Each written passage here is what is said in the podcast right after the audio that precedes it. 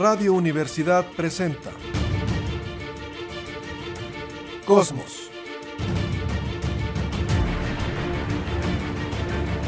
Tu ventana al universo, donde el pensamiento humano descubre el lado amigable de la ciencia.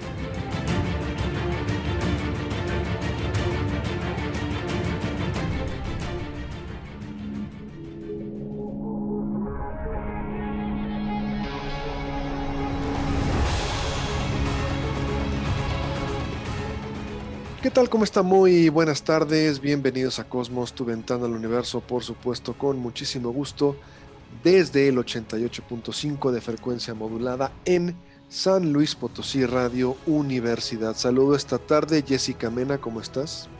¿Qué tal? Buena tarde para todos. Capitán Cristian González del Carpio, ¿cómo estás? Bien, bien, llegando de Monterrey, de aquí a, a la vuelta de los cerritos. ¿Y ya fuiste, siempre fuiste al cabrito o no fuiste? No, no, es entrada por salida. Uno llega a las 8 de la mañana y anda regresando a Monterrey. Pero tienes que comer, ¿no? ¿O no comes? Ah, no, claro, claro, sí. Pues ya es, eh, cada quien tiene sus platitos favoritos. ¿Y qué había ahí? Pues alitas. o sea, no sales del cerca. aeropuerto, no sales del aeropuerto. No, no, de los hoteles cerca del aeropuerto y lo que haya, los restaurantes que haya cerca. Y un ah, espagueti a la boloñesa. Bueno, pues ahí está. Te voy a recomendar un, a ver si te alcanza en la próxima que vayas, un buen lugar para que vayas a comer ahí en Monterrey. Cerca del aeropuerto. Y ahí no, ahí no, pues el aeropuerto no está tan cerquita, fíjate, de la civilización. Pero bueno, ahí veremos, tendrás chance. Bueno, pues eh, iniciamos por favor con toda la información que tenemos para esta tarde. Eh, dos cosas con las que quisiera iniciar, si me lo permite. La semana pasada recordábamos lo que se necesita para poder ir a la Luna. Bueno, hace 15 días decíamos tres cosas, hablando del proyecto Artemisa que va a la Luna, un cohete que nos permita salir de la Tierra, una nave que nos lleve a la Luna y se quede dando vueltas en la Luna, y después otra nave que alunice. ¿Estamos de acuerdo? Bueno, son tres cosas. Esta semana murió el astronauta Michael Collins, a quien injustamente fue llamado el otro astronauta del Apolo 11, la primera misión que nos lleva a la Luna, o el tercer astronauta. En este caso, ¿por qué era el tercer astronauta? Bueno, recuerda lo que decíamos, hay una nave que se queda dando vueltas alrededor de la Luna y otra que baja y hace toda la chamba.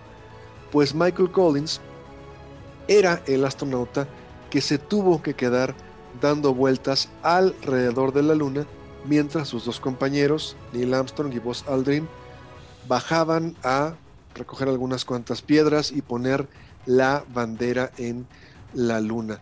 En este caso, y aquí viene lo interesante, Michael Collins era el piloto de la nave, es decir, era el encargado de la navegación.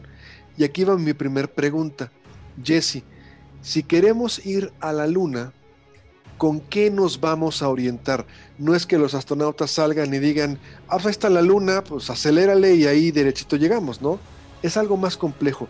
Cuando vamos a la Luna, ¿con qué nos vamos a orientar? No hay GPS, no hay nada de eso. ¿Qué utilizan los astronautas para orientarse y poder trazar una ruta de navegación?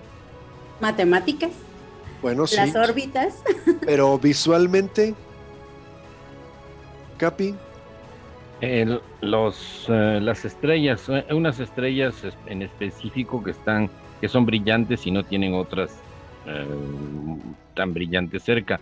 Eh, para los satélites eh, de exploración planetaria se, se utiliza Canopus de la constelación de- del velero de, de la nave Argos en el sur. Eh, no sé qué otras otras estrellas se utilizan, pero básicamente es navegación astronómica, pero automática. Solamente se triangulan. Ahora con otros navegadores inerciales y, aparatos de esos, pues, como decía Jessica, se trazan se trazan trayectorias corregidas por la gravedad, por diferentes cosas, y los astronautas, en el caso de la Luna, se disparan hacia un punto donde va a estar la Luna en ese momento que lleguen, eh, unos, unos días después, unos tres días después. Aquí en este caso entonces, lo dice el Capi, se orientan con las estrellas. Ojo, mal llamado, como en esos términos astronómicos que son incorrectos pero se aceptan, se les dice estrellas fijas. No es que esté fijo, todo allá arriba está en constante movimiento, pero las estrellas más cercanas parece que se mueven desde nuestra perspectiva, las más lejanas pareciera que no se mueven o se mueven muy poquito. Esas son las estrellas que utilizaban los astronautas para poderse orientar e ir a la Luna. Está bien, matemáticas, cálculos gravitatorios, lo dice el CAPI, dónde va a estar la Luna en tres días para alcanzarla o encontrarme con ella, pero básicamente lo que se utiliza en una navegación estelar serían las estrellas, vamos a poner entre comillas, fijas. Ahora, ¿qué utilizaba Michael Collins además de las estrellas? ¿Qué instrumento? Bueno, nuestros antepasados, y esta pregunta va al CAPI, porque el CAPI es piloto aviador, piloto comercial, no creo que piloto privado, no, no, piloto, piloto. Es los, este, los, privados me van a matar. Es biólogo y aparte, como si no tuviera mucho que hacer, tomó un curso de navegación, en este caso en velero. ¿Qué utilizaban nuestros antepasados para orientarse? Para estando en medio del mar, Capi, en medio de la nada, en el mar, Cristóbal Colón, quien tú quieras, ¿qué utilizaban para poder saber en qué lugar se encontraban sin ninguna referencia visual más que tenías el mar? ¿Cómo le hacían? ¿Qué instrumento utilizaban? ¿Te acuerdas? Sí, más allá de las estrellas, que originalmente eran la, el parámetro de todos los navegantes, la brújula eh, y el sextante. Es el sextante. O sea, usted está en medio de, imagínese Cristóbal Colón, está en medio del mar, no sabe dónde se encuentra. ¿Cómo le hace para saber si va bien en su ruta, hacer alguna corrección? ¿O cómo le hace para saber dónde está? Ya nos dijo el Capi, utilizaban un aparatito que se llama el sextante. En términos muy sencillos, Capi, muy sencillos. No es el examen para la licencia de eh, navegador de velero. ¿Cómo se dice? No, no es piloto, ¿cómo se llamaría? Para, para obtener tu licencia de velero. No, muy sencillo, Capi. ¿Qué es un sextante? Es un aparatito, es un transportador que solo mide ángulos. Oh, exacto. Lo puede hacer con un transportador y una regla o un palito. Entonces, usted apunta al horizonte uno de los ángulos y a la estrella del norte otro. La estrella del norte, Polaris, está por pura casualidad justo en el norte eh, geográfico de la Tierra. Es decir, en el eje donde gira, haga de cuenta una manzana, una naranja atravesada por un palito, girando en ese eje hacia el norte está la estrella Polaris. en la época de Colón también se guiaban por esa. Entonces, no había pierde. Mientras estuvieran en el hemisferio norte, muy fácil. Si yo estoy en, Inglaterra, eh, le apunto a la estrella Polaris y hago eh, un ángulo con el horizonte, vamos, va a ser más o menos unos 38 grados. No sé Londres exactamente a dónde esté. Si baja hasta España, la estrella va a estar más cerca del horizonte, la estrella Polaris, a cualquier hora de la noche, y la va a tener como unos 35 grados, 30 grados. Si le apunta desde San Luis, la va a tener a 22 grados. Y si le apunta desde la Ciudad de México, la va a tener a 19 grados, si no mal me acuerdo. Entonces, esa facilidad a uno le da la latitud latitud norte. Cuando llega al Ecuador, haga de cuenta, llega ahorita, viaje hacia Sudamérica, llega al Ecuador, la esa estrella está al horizonte, casi ya no la puede ver. O sea, el sextante entonces, para términos, un aparatito que mide ángulos. Nada más ángulos. Porque hoy, imagínate, si Jesse mañana se va a un crucero, se lleva un GPS, un aparato de GPS, y en medio del mar ella saca su GPS y a través de los satélites le va a decir latitud norte tal, latitud, eh, longitud este, le va a dar las coordenadas exactas y va a saber dónde está. Pero hace 500 años, 600, 700, que no había satélites, no había GPS, en medio de la nada sacaban este aparatito, medían los ángulos, hacían una serie de cálculos matemáticos y con un cronómetro y decían, nuestra posición en longitud, latitud es tal. Capio. Sí, y, eh, mencionando eso que decías, Colón se dio el susto de su vida. Si desde España, desde el Mediterráneo, uno eh, le apunta a la estrella Polaris, la estrella del norte, y ve la brújula, más o menos coinciden. Y el norte eh, geográfico, marcado por la estrella polar, eh, coincide con la brújula. Eh, el problema es que si yo me muevo por el Atlántico, va a ocurrir, y vengo hacia América, resulta que el norte geográfico, marcado por la estrella polar, se, se abre con respecto al norte magnético la que apunta las brújulas, todas las brújulas apuntan no al norte, sino a una zona que está al norte de Canadá. Entonces, cuando Colón viene atravesando el Atlántico, de repente ve que la estrella Polaris, la estrella del norte, está en un lugar y la brújula se abre en un angulito. Y se da el susto de su vida.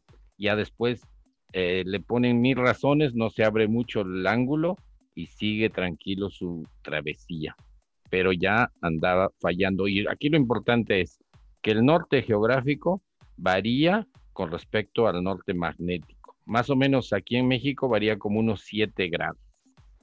Por eso, para los que navegan con, con orientación magnética, este, hay que hacer esa corrección de 7 grados. No es igual el norte magnético que el norte geográfico. Bueno, al final entonces Michael Collins, ¿qué hacía? Sacaba un sextante, lo mismo que hacían los navegantes antiguos, se ubicaba con las estrellas del fondo en, la nave espacial y podía ir midiendo su ruta, podía ir calculando que van en camino correcto a la Luna.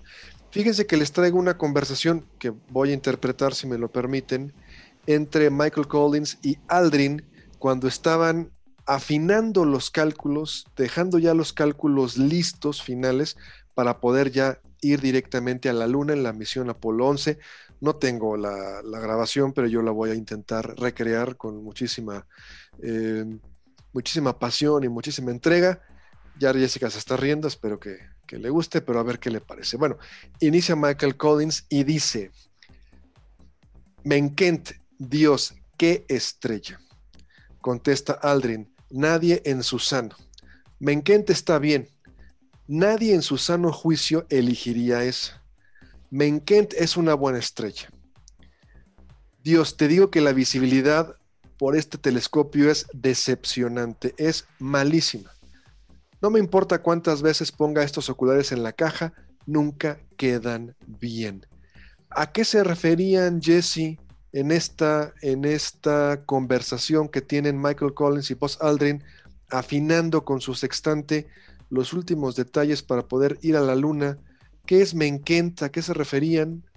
Bueno, Menkent, recordamos, es una estrella de la constelación del Centauro, sería Teta Centauri, Alfa, Beta, Gamma, Delta, Zeta. Bueno, hay alguna de las brillantes de del cúmulo de Omega Centauri y una estrella color naranja, y bueno, pues es la estrella que habían elegido para orientarse y poder llegar a la Luna. Una vez que ya están perfectamente calibrados todos los instrumentos, prenden los motores y vámonos directo a la Luna.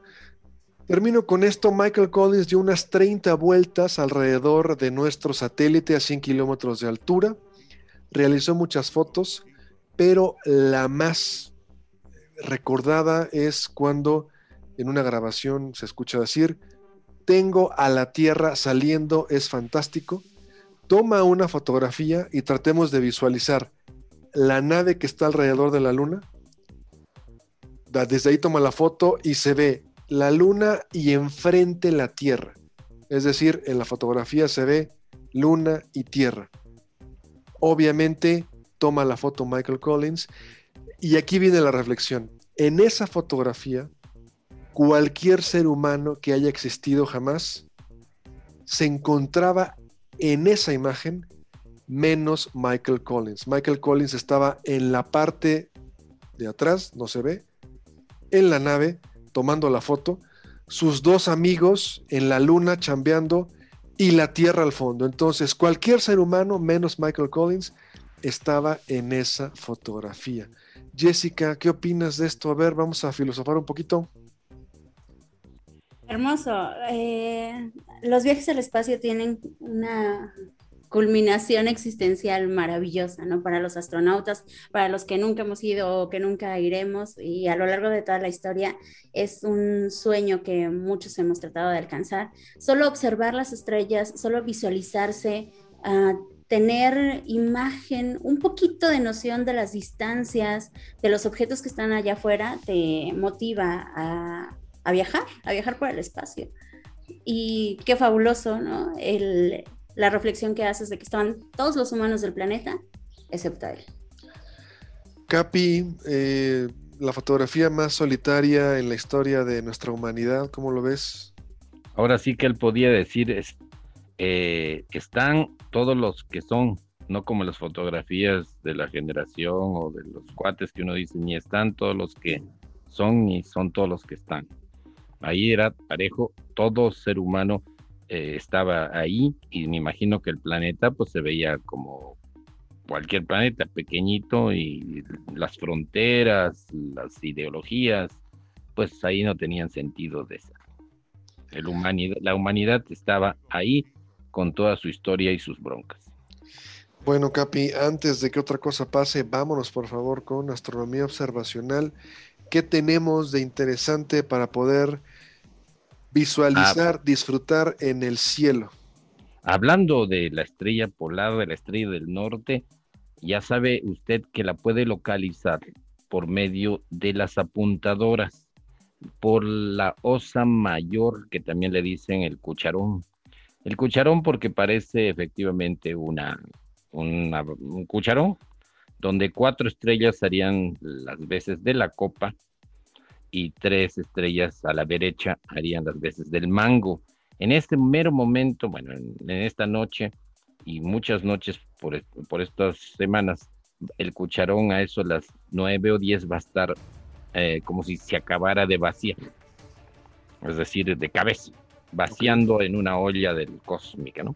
Entonces es muy fácil descubrir este cucharón, la osa mayor que tanto la han la visto por televisión, la comentan aquí y allá, salen las novelas.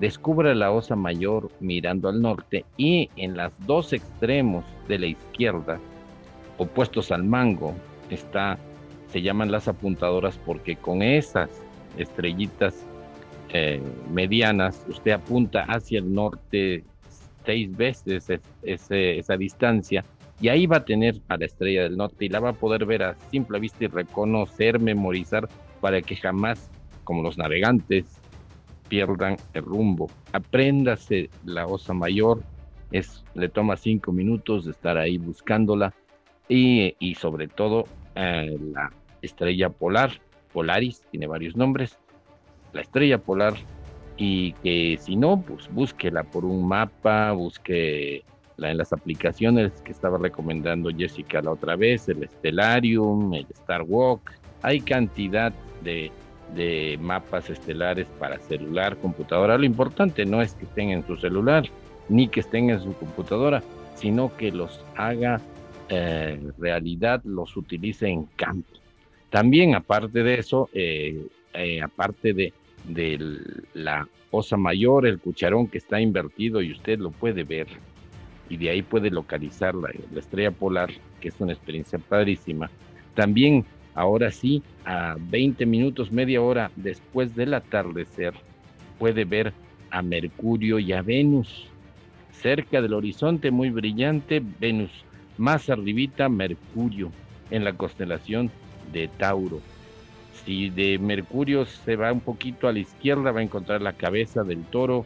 Recuerdes, recuerde, un toro enojado con los, el ojo rojo de coraje que en una estrella que se llama Aldebarán. No es el candidato, eh, aclaramos, porque van a pensar que estamos hablando del candidato a Guerrero que le quitaron la candidatura. No, este es un toro allá arriba en el cielo, ¿no?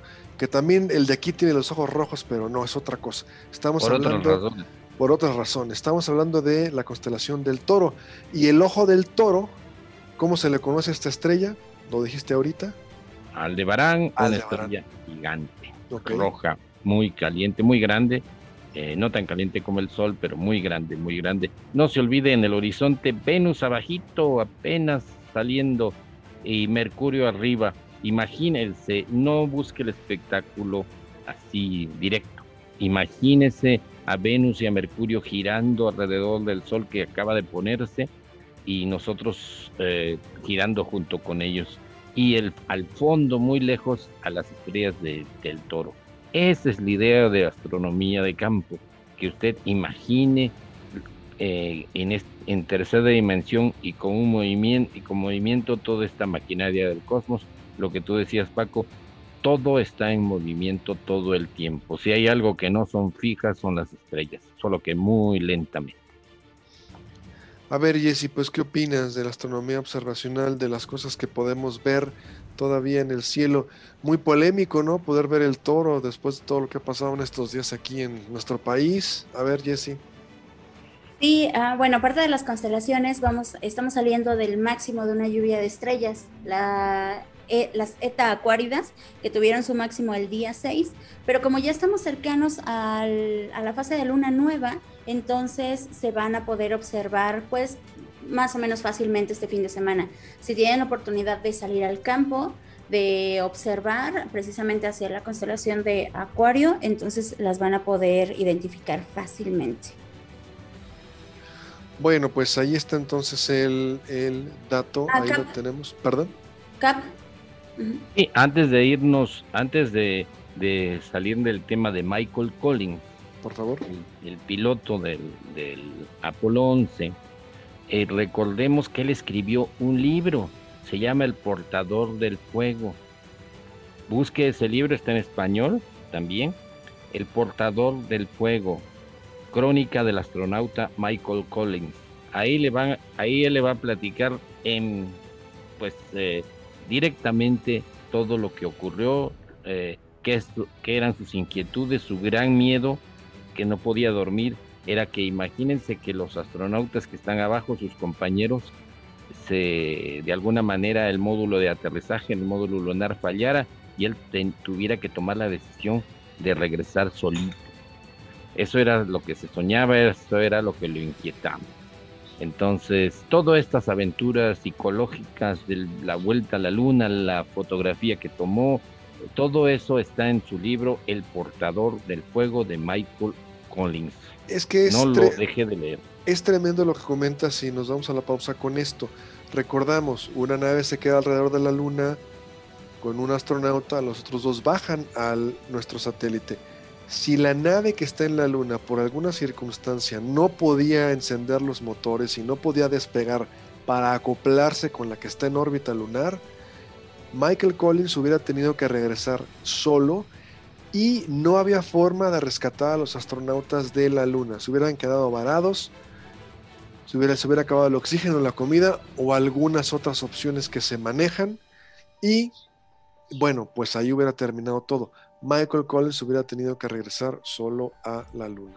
Un minuto, Capi, te doy. Adelante, adelante. Sí, de, hecho era, eh, hubieron momentos muy difíciles y el presidente Nixon ya tenía preparado un discurso. ¿Dos?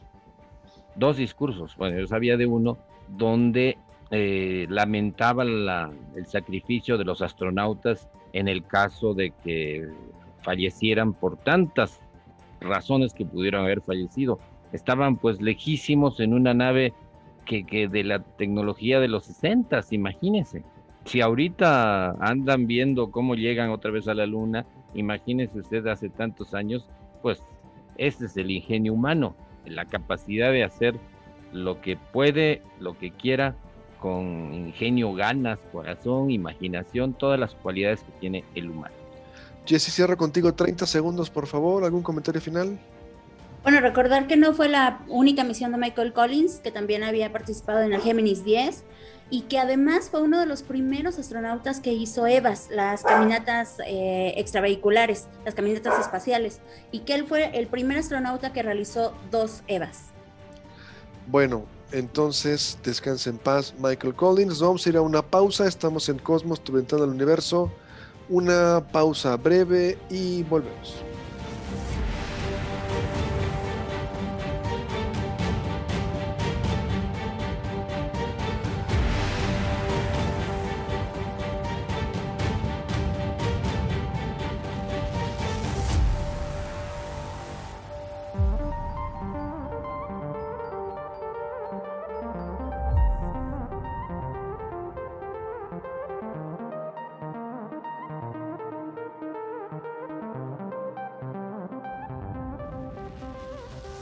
Regresamos, estamos en Cosmos, tu ventana al universo. Por favor, Jesse, una nota que nos tengas preparada para esta tarde. Bueno, pues eh, la noticia es básicamente que estamos iniciando un nuevo ciclo de actividad solar. Y esta noticia es muy importante porque frecuentemente hay muchas opiniones encontradas, que si se va a acabar la Tierra, que si el Sol nos va a tragar y un montón de pseudociencias que salen relacionadas precisamente con los ciclos solares. Mm, parte de nuestra misión como divulgadores pues es tratar de aclarar como un poquito estas dudas, pero ahora básicamente de lo que vamos a hablar es de este nuevo ciclo solar, que es el ciclo número 25. Este ciclo tiene esa denominación no porque el Sol solo haya tenido 25 ciclos, sino porque desde que estudiamos las manchas solares y tenemos los aparatos necesarios para hacer una buena detección y medición, es que hemos contado estos 25 ciclos. Más o menos el ciclo es de cuántos años? El ciclo es de 11 años aproximadamente. Por 25 tenemos más o menos 200... 260, 270 años aproximadamente. Checando el sol, midiendo el ciclo solar, ok. Tomando en cuenta, por ejemplo, que Galileo fue la primera persona, bueno, que ahí también hay como discordancias, ¿no? Disputa. Eh, sí, se le atribuye también a que el primer astrónomo que observó las manchas solares fue un astrónomo del siglo IV, antes de la era común, un astrónomo chino, pero bueno, el más popular fue Galileo porque hizo muy buenos registros y le atribuyen que también eh, se quedó ciego por observar el Sol. Aquí es muy importante, Galileo no veía el Sol directamente, no apuntó su telescopio directamente al Sol. Lo que hacía Galileo es que tenía su telescopio, pues no era de plástico como los marca Patito que a veces nos encontramos en las tiendas, era un telescopio de metal, tenía unas lentes más o menos bien pulidas que Galileo había fabricado. Y con esas lentes y con ese telescopio él apuntaba el telescopio al sol y en el ocular, que es donde uno podría observar, el ocular lo dirigía hacia la pared o hacia una pantalla en blanco ahí se reflejaba el disco solar y lo podía observar sin que se quemara directamente el ojo por las lupas que tenía ahí. Entonces al reflejar el disco solar en la pared, aún así seguía siendo muy brillante y como Galileo observaba y observaba cada día, por eso se fue dañando la vista. O sea, de todos modos sí fue por eso, pero no por ver el sol directamente. Exacto, si lo hubiera visto directamente, su ojo se le habría quemado aproximadamente en unos 5 segundos, literalmente hirviendo el ojo. Y de esta forma lo pudo observar, pero finalmente se quedó ciego por todo el brillo que generaba. Ahora, viene el ciclo solar número 25. ¿Qué significa eso, Jessy? ¿Qué es un ciclo solar? Bueno, el ciclo solar es que el Sol tiene etapas en las que casi no hay actividad.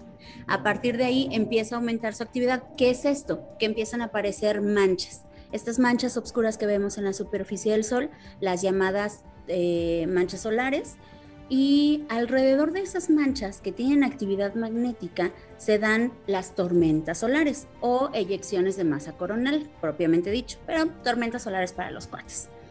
Entonces, estas tormentas solares son literalmente chorros de fuego que salen disparados de la superficie del Sol.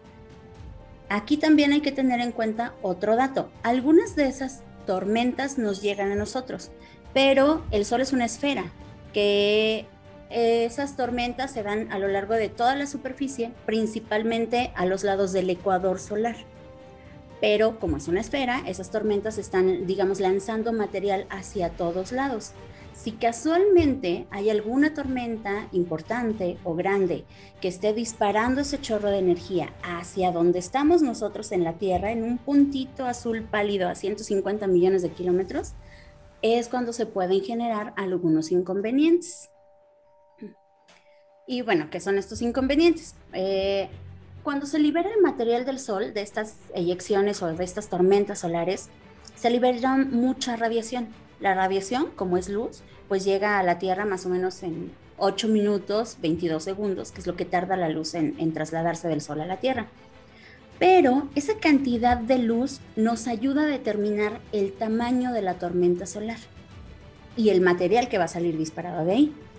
Ahora, se libera ese material, que son partículas cargadas eléctricamente, y esas partículas, ese eh, pequeño material que sale del Sol, que ya en grandes cantidades, pues llega a la Tierra, viene a mucha menor velocidad que la velocidad de la luz, tarda más o menos unos dos o tres días en llegar, y es cuando llega a la Tierra, genera perturbaciones, o sea, mueve el campo magnético de la Tierra, y por lo general se dirige hacia los polos.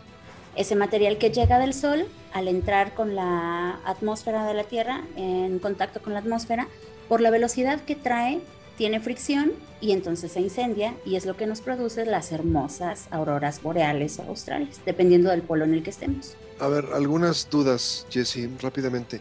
Hablamos de dos cosas diferentes, el destello solar y la eyección de masa coronal. El destello es como un flashazo, es como si Dios está dentro del Sol y toma una foto, clic, y sale una gran cantidad de fotones. Lo que nos llega son, en el destello solar son fotones. ¿Estamos de acuerdo? Así es. Ajá, se hace la ruptura en la superficie del Sol, en la mancha, y, sale radiación de todo tipo. Ah, ese es de todo tipo, visible, ultravioleta, gamma, de todo. Exacto, sí, de todo. O sea, se, eh, imagínense que el Sol eh, se le rasga un pedacito de su piel y nos avienta un chorro de luz en todos los rangos del espectro, X, gamma, de todo. Radio, todo. Eso llega en 8 minutos.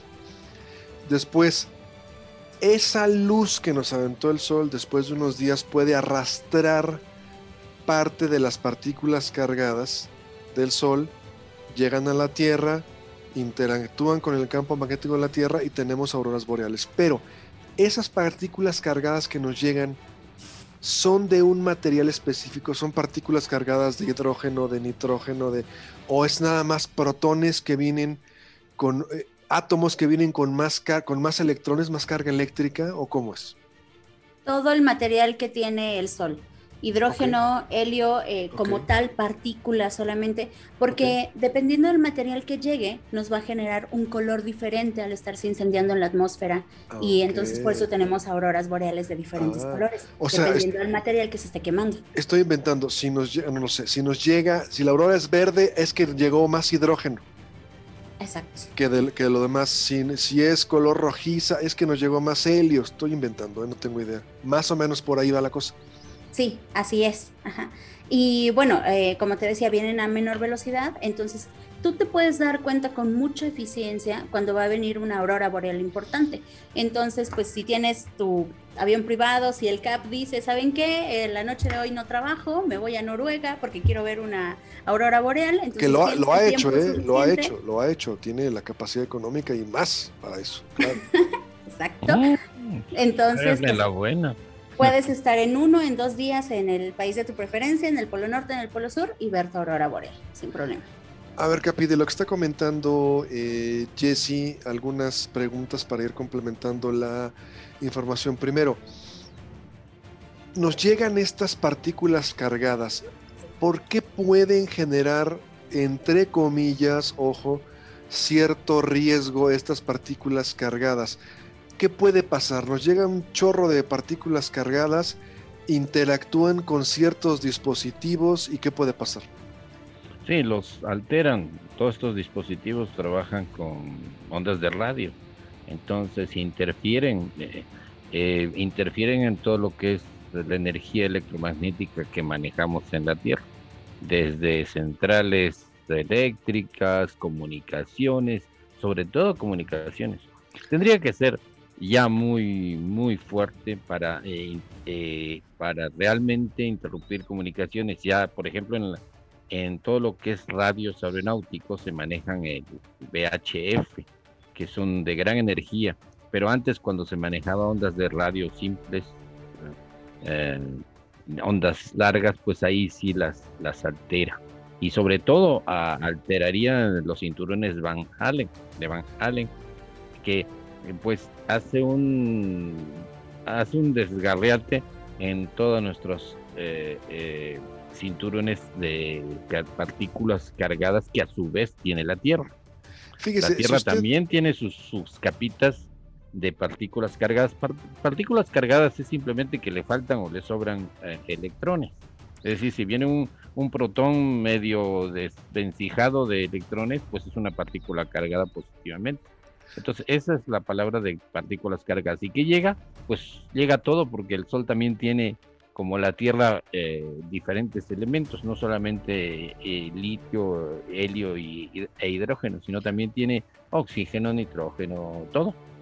Aquí, por ejemplo, les ha tocado a todos ustedes, nuestros radioescuchas, que usted va, saluda a una persona y le da un toque, ¿no? Hay un tocazo. Ese toque que usted le da a una persona o le dan, si usted está, por ejemplo, si usted ha visto cómo reparan una computadora, la persona se pone una muñequera y esa muñequera la pone con unas pincitas a un lugar donde tenga una cuestión metálica para, entre comillas, dicen, se aterrice, porque esa descarga, por ejemplo, de un toque puede ser suficiente para freír literalmente o quemar el circuito de alguna computadora, algún chip, alguna cosa. Entonces, Imagínese eso multiplicado por miles de millones. Llegan esas partículas cargadas, ya nos decía Jesse, se concentran en los polos y, por ejemplo, una vez en Canadá, llegó una buena eyección de masa coronal, un buen chorro de partículas y una buena cantidad de bombas de combustible. Se les quemaron los circuitos y no podían despachar gasolina porque el chip que tenía la máquina que calcula cuántos litros, litros de a litro, no como aquí, se quemó y pues entonces no podía haber gasolina. O llegan esas partículas cargadas, queman los cables de alta tensión y se quedó Canadá sin luz en invierno casi 15 horas. Imagínese sin clima, sin una calefacción en, países eh, con climas tan extremos. Voy rápidamente contigo, Jesse, y ahorita regreso contigo, Capi. Jesse. Ajá, como son siempre que tienes un campo eléctrico se genera un campo magnético, entonces es como un, círculo vicioso. Y cuando llegan estas partículas pueden llegar a quemar transformadores. Yo recuerdo hace unos pocos años que Obama estaba dando su informe de seguridad y les estaba pidiendo a sus asesores que tuvieran en cuenta eh, hacer un plan de trabajo en caso de contingencia por radiación solar, o sea, por eyecciones de masa coronal. La gente empezó a elucubrar un montón de cosas, a decir, ay, es que el sol ya nos va a aventar una gran tormenta, nos vamos a morir. No, simplemente lo que Obama quería es, así como tenemos planes de contingencia para sismos, para tornados, vamos a hacer un plan de contingencia en caso de una eh, tormenta solar importante. Imagínense un país como Estados Unidos que le llegue una tormenta solar que le echa a perder, no sé, unos cuantos satélites de comunicación o militares, que se vaya la luz en algunos estados o en todo el país, que se queden comunicado, ¿qué va a hacer? Es que nos causa, Jesse, yo te paso contigo, Capi, nos causa mucha sorpresa porque lo que Obama quería es una cosa, prevención, lo que no hay aquí. No hay prevención. Ahí está lo que pasó esta semana en la Ciudad de México en el metro. Prevención. La gente pasaba con su teléfono y tomaba fotos. Oigan, estas columnas están cuarteando. Aguas. No hay prevención en este país. Nosotros vimos como ciudadanos cuántos tenemos un seguro médico, un seguro para el automóvil creo que son porcentajes de un 30%. No hay prevención. Nos causa sorpresa que un presidente diga, oigan, en caso de que llegue un chorro de partículas cargadas, queme transformadores, satélites, bombas de gasolina, ¿qué vamos a hacer? Bueno, nos causa sorpresa porque aquí no nos gusta la prevención. Capi, por favor, adelante. Ya dijeron todo, Jessica y tú. no, no, complementa, por favor. Pues sobre que no nos gusta la prevención, tendría, no nos alcanzaría todo el programa.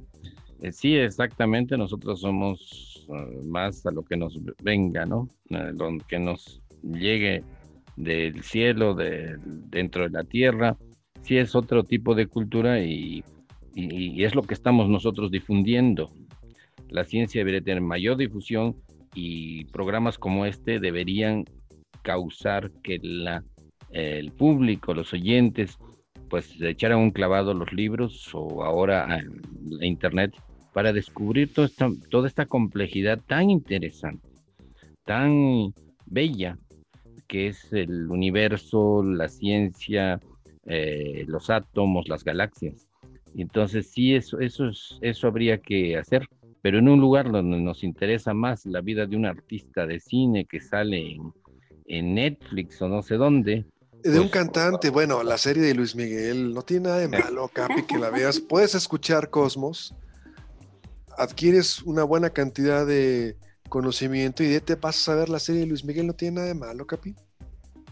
A mí me encantan los superhéroes. Bueno, está.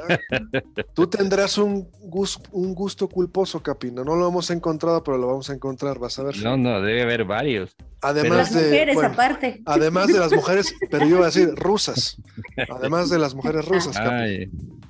pero sí, por ejemplo, las telenovelas, eh, sí hay un modo, sí hay un modo de medir el arte sí existe, no es que me guste más un tipo de, historias o de películas y otro no, y por lo pronto no, eh, no hay medida. Sí hay una definición y medida de arte. En el caso de las historias, es las, todo cuento, historia, película, novela, que examine el alma humana de manera más profunda y realista.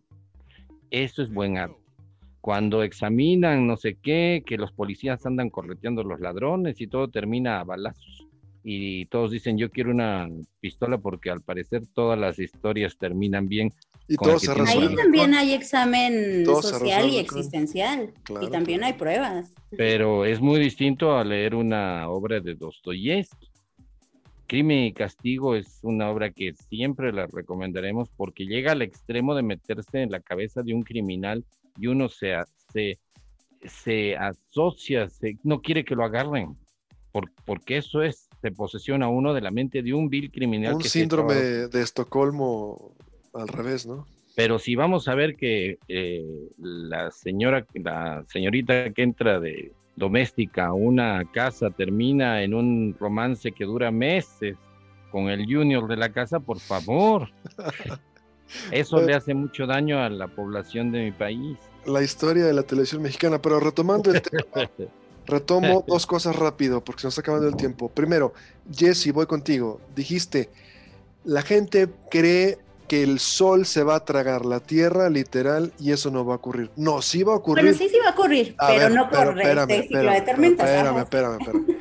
el sol sí se va a engullir, a tragar a la tierra pero no ahorita, Jess. ¿En cuánto tiempo? Poquito tiempo, de mañana en unos 4.500 millones de años. ¿Y cómo, cómo, va a ser eso? ¿Por qué va a pasar eso? Ah, pues porque el Sol tiene su actividad, está generando eh, toda esta eh, fusión en el interior, se está consumiendo su combustible, cuando se le acabe el combustible ya no se va a poder mantener el equilibrio que tiene el Sol, se va a empezar a hinchar va a crecer tanto que va a llegar a ocupar más o menos hasta donde está la Tierra, tal vez hasta Marte, se va a tragar a los primeros cuatro planetas seguramente, nos va a quemar por completo, luego sus capas de afuera se van a extender, no va a ser una explosión eh, muy violenta como en algunas estrellas más grandes, pero sí va a salir disparado el material, va a generar una nube de gases y polvo y tal vez en varios miles de millones de años se genere otra estrella con ese material que se recicle. Entonces sí se va a acabar el mundo, sí el sol se va, va, a engullir a la Tierra, pero no es ahorita, va a pasar en 4.500 millones de años. Yo desgraciadamente tengo fe de que nos vamos a acabar nosotros antes de la Tierra. Ahora, nosotros mismos, no antes de que el sol nos, nos coma. Capi, quisiera retomar este punto ya para ir finalizando en la recta, eh, en la recta final del programa algo que damos por sentado y no, a lo mejor no alcanzamos a entenderlo bien, y a entender esta trascendencia. Lo dijo Jesse, quisiera que tú lo ahondaras. Un campo magnético genera un campo eléctrico y viceversa. Podríamos ahondar en este punto que nos parece así como algo muy común, pero es algo fascinante y sorprendente.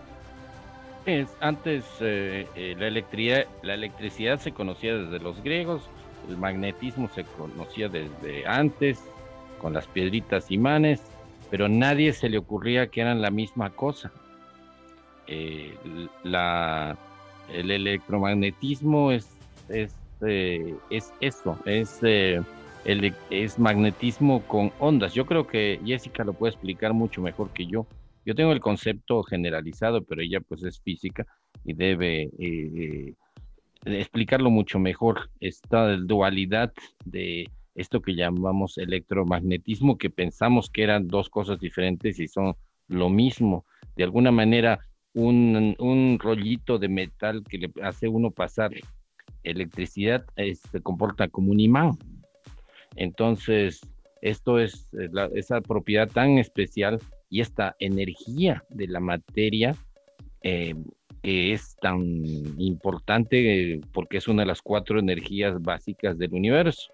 El electromagnetismo es una propiedad bien curiosa y tanta historia de la civilización que los veía pero no sabía cómo ocurría. A ver, Jesse, se nos está acabando el tiempo, tres minutos, platícanos entonces, un campo magnético genera un campo eléctrico viceversa. A ver, ¿cómo está eso? Básicamente viene por default. Siempre que tengas un campo eléctrico, se va a generar un campo magnético. Y esto tiene muchas aplicaciones. En sensores para tiendas de ropa, para que no se los roben.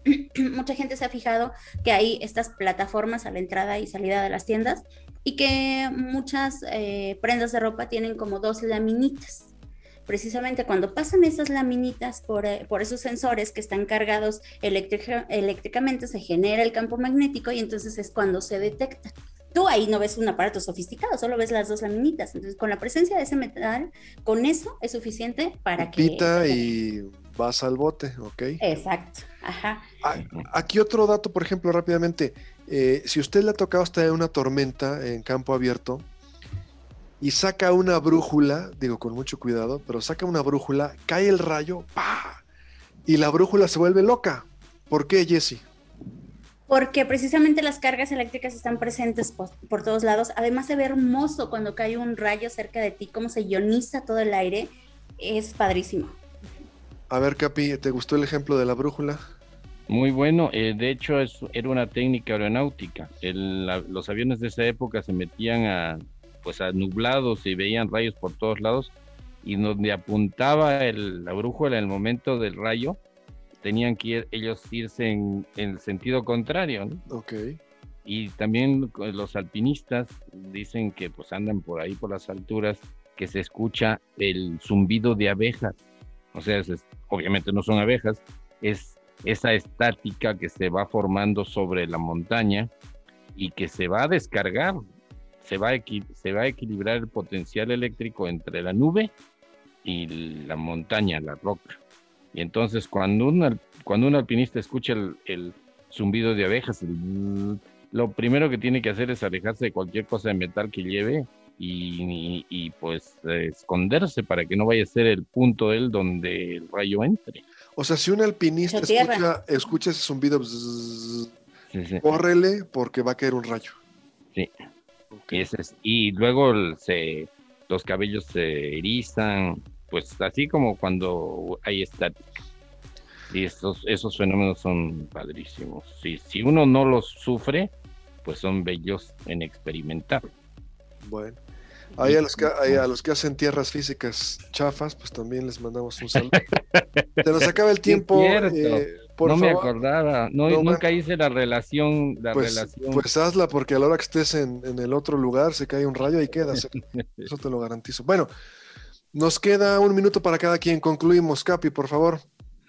Pues eh, la idea del programa es invitarlo a que penetre más, no, no, no se quede con la información que le damos, sino involúcrese, imagine, eche a andar la imaginación, no ande buscando emociones esplendorosas como las explosiones, eh, luces, sino hay algo más interesante que es el funcionamiento de la naturaleza e imaginarlo.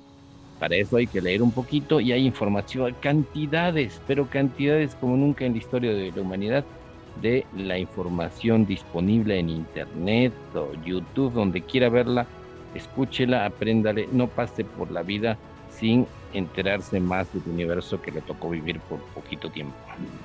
Jesse, concluimos por favor. Generar un juicio crítico, eh, evaluar todo lo que te llegue, no te creas lo primero que te digan, entonces piensa, razona, eh, busca la información necesaria y con eso yo creo que vamos a poder avanzar mejor como sociedad, como país, como individuos. Eh, solo eso, buscar la información de primera mano. Muy bien, y estamos en la era de la información. Saca usted su teléfono y en su bolsillo trae toda la información disponible. Es sin costo, es maravilloso. Bueno, terminamos. Nos vamos. Esto fue Cosmos, tu ventana del universo, todos los sábados en punto de las 6 de la tarde, aquí en Radio Universidad. Pásela muy bien, nos escuchamos el próximo sábado en punto de las 6.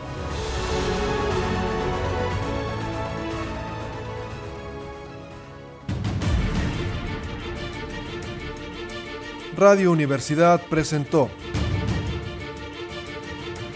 Cosmos. Tu ventana al universo, donde el intelecto humano descubre el lado amigable de la ciencia.